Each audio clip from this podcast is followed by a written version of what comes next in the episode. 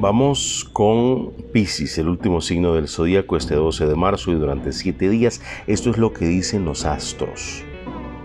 Si eres de los Pisces que no tiene pareja, Gracias a la influencia de la luna te vas a llevar una grata sorpresa conociendo a alguien que te va a hacer reír y que te va a hacer vivir momentos gratos. Eso sí, tienes que seguir con tu dieta, tienes que seguir haciendo ejercicio porque te siento que estás un poco ansioso o ansiosa. ¿Por qué? Bueno, ha habido problemas de salud hace rato en tu familia, ha habido decesos, personas que se han ido, personas que amabas, personas que eran gratas para ti. Pero Piensa que esas personas ahora están en un mejor lugar, están mejor que nosotros mismos y es, era el momento ya de partir.